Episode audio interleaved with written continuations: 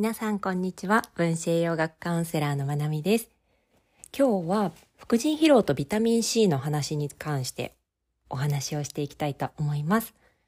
はじめに前回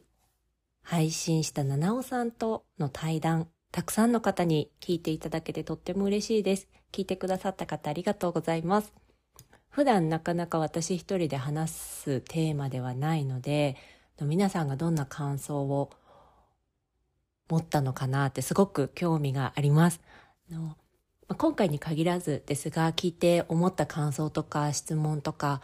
思ったこんな話が聞きたいとかこんなトピック栄養の話聞きたいとかあればいつでも DM の方にご連絡ください。の初めてメッセージをくださる方で私がフォローしてなかったりするとリクエストの方にメッセージが行ってしまって私が気づくの遅くなってしまうこともあるんですが定期的には確認するようにしているのでぜひ送ってもらえたらなと思いますでまだ聞いていない方ぜひ聞いてもらえたらと思いますあのすごく一歩離れたところからセルフケアに関係のある話をしています。私の視点からは。で七尾さんは、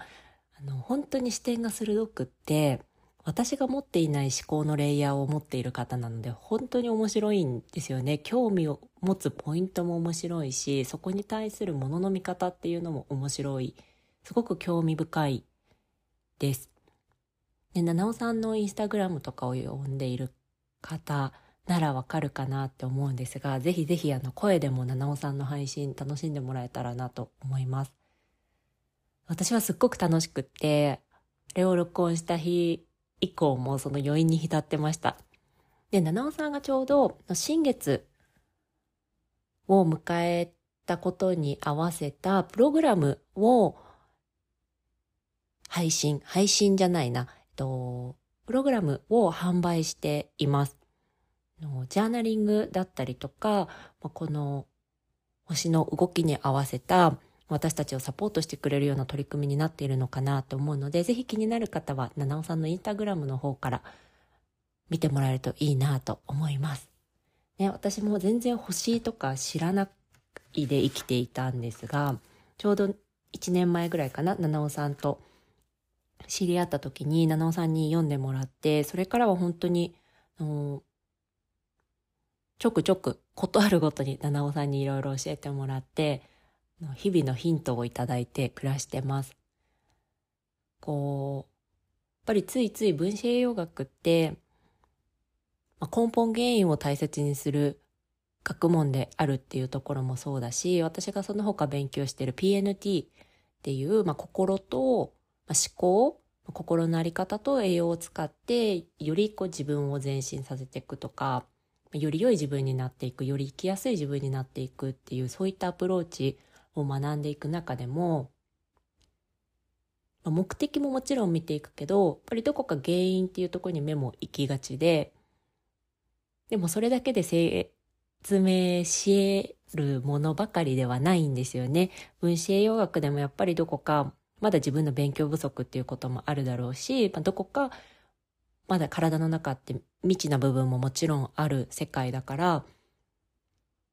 なんでかわからないけどこうなるっていうこともあるし、データ上はこうなのに、まあ、論文で言われてることはこうなのに、自分の体で実験したらそうはいかなかったっていうことも多くあるし、心のこととか考えることも、やっぱり原因にばっかり目がいってしまうと、やっぱりどこか過去に引っ張られるっていうところもあるし、でもそういう時にあまあ、なんだかこう自分たちのコントロールし得ない部分での何かっていうものの影響を受けてるんだなっていう視点があるっていうのはの行き詰まらなくて済むというか新たな視点をもらえることによってうんもっと軽やかに物事を見れるようになるというか本当にいろんな視点からの自分を見ていけるっていうのは本当にいいなって思っていてそこは自分にいいものであれば、自分が好むものであれば、いろんなものを取り入れてみたいなっていう姿勢でいつもいるので、七尾さんの星読みに出会えたことは本当に良かったなって思っています。で、ね、なんか七尾さんの宣伝みたいになってきちゃったけど、の1対1のセッションもやってくれてて、そのレポートのデザインとかもすっごい可愛くて、私もよくことあるごとにそのレポートは目を通してます。でも自分で読めるとかそんなことは私は全然なくて、もう全然わかんないので全部七尾さんに丸投げですが、それでも恩恵を受けているので、ぜひぜひ気になる方はチェックしてみてください。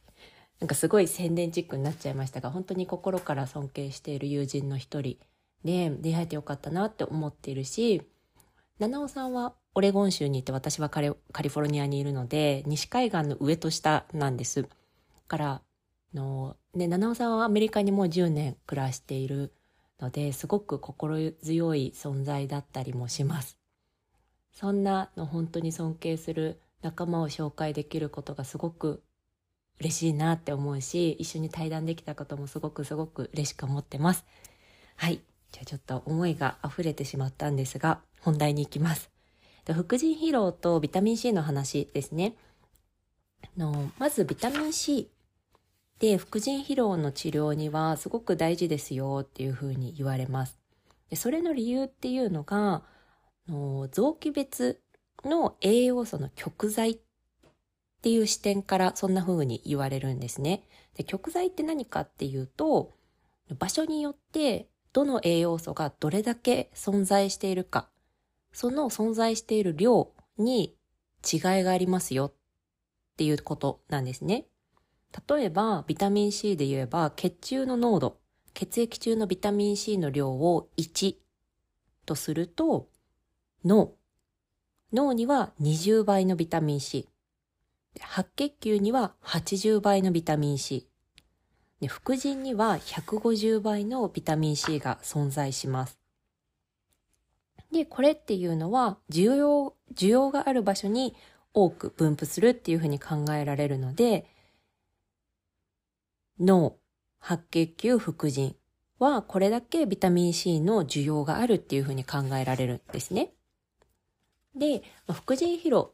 で、どうして起こるのかっていうと、脳と副腎との連携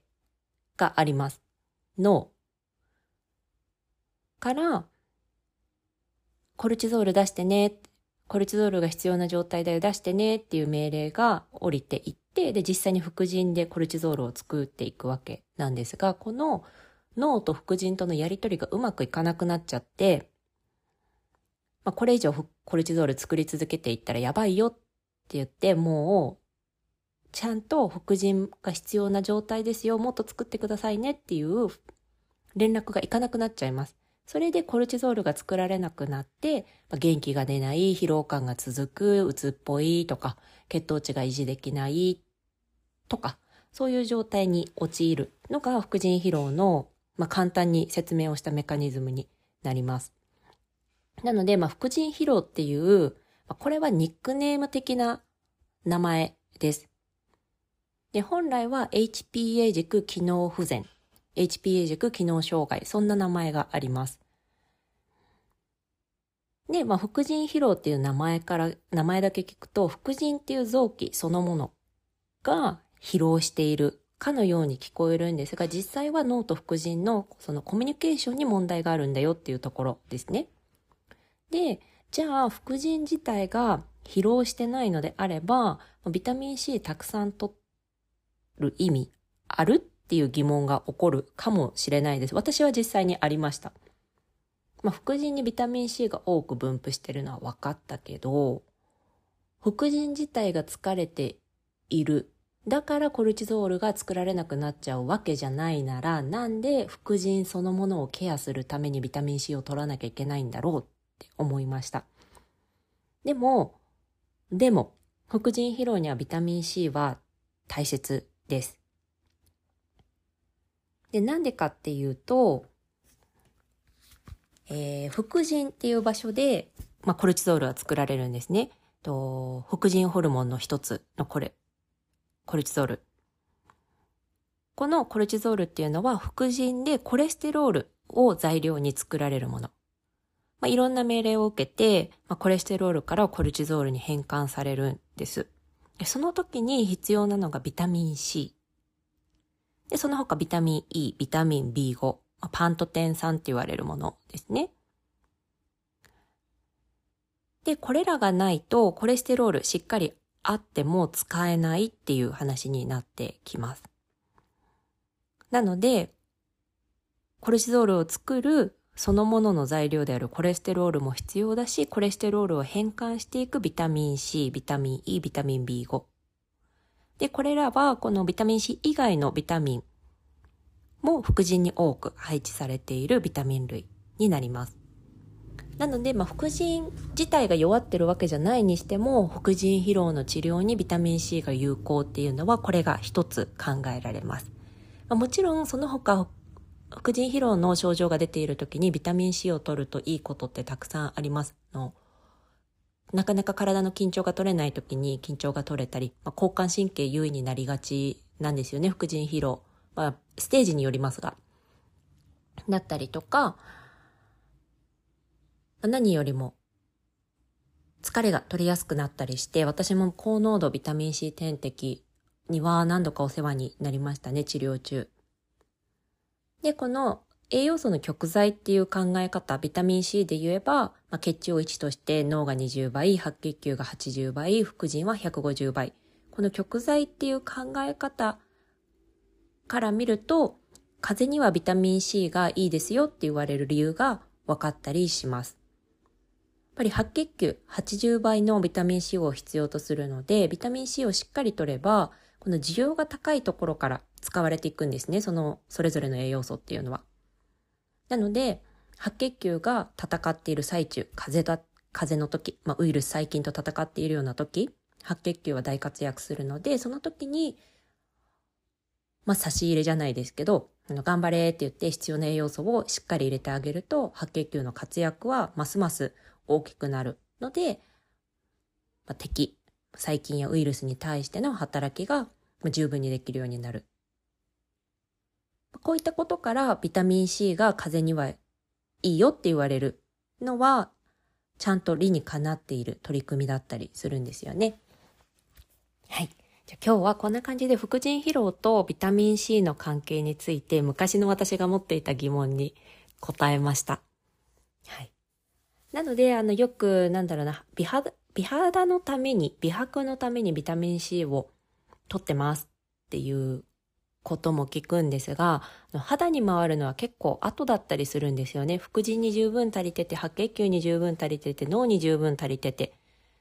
ていうところになります。やっぱり命を存続させるために重要度が高い場所から私たちの体は栄養を振り分けていくので、多少肌の状態が良くなくても私たちって死に直結するわけじゃないんですよね。だから後回しになりがちです。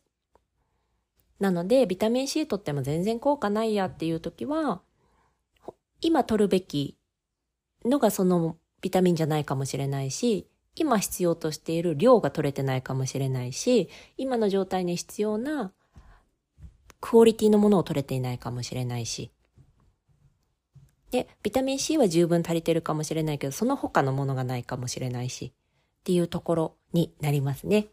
はい。今日はこんな感じでお話ししました。皆さん今日も最後まで聞いてくださってありがとうございます。良い一日をお過ごしください。